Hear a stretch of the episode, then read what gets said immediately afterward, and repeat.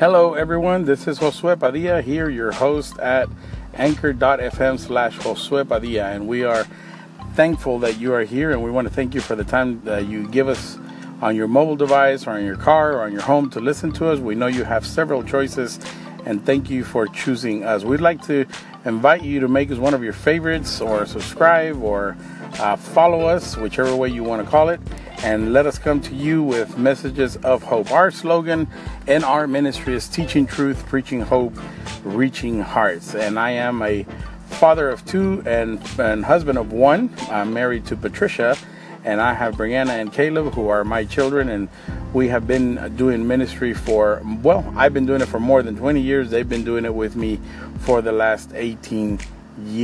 So uh, we want to thank you for the time that you give us to be here. If you'd like to partner with us prayerfully, financially, uh, being a volunteer and at some of our events, we would be more than happy to know that so that we can let you know when we will be in your area.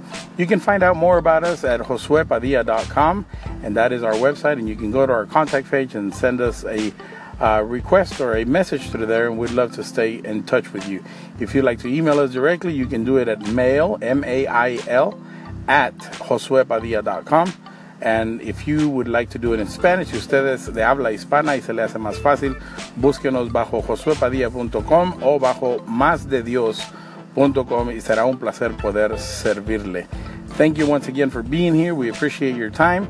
We hope to serve you in the future with messages of truth, of hope, and that will reach your heart for the kingdom of God. Thank you for being here.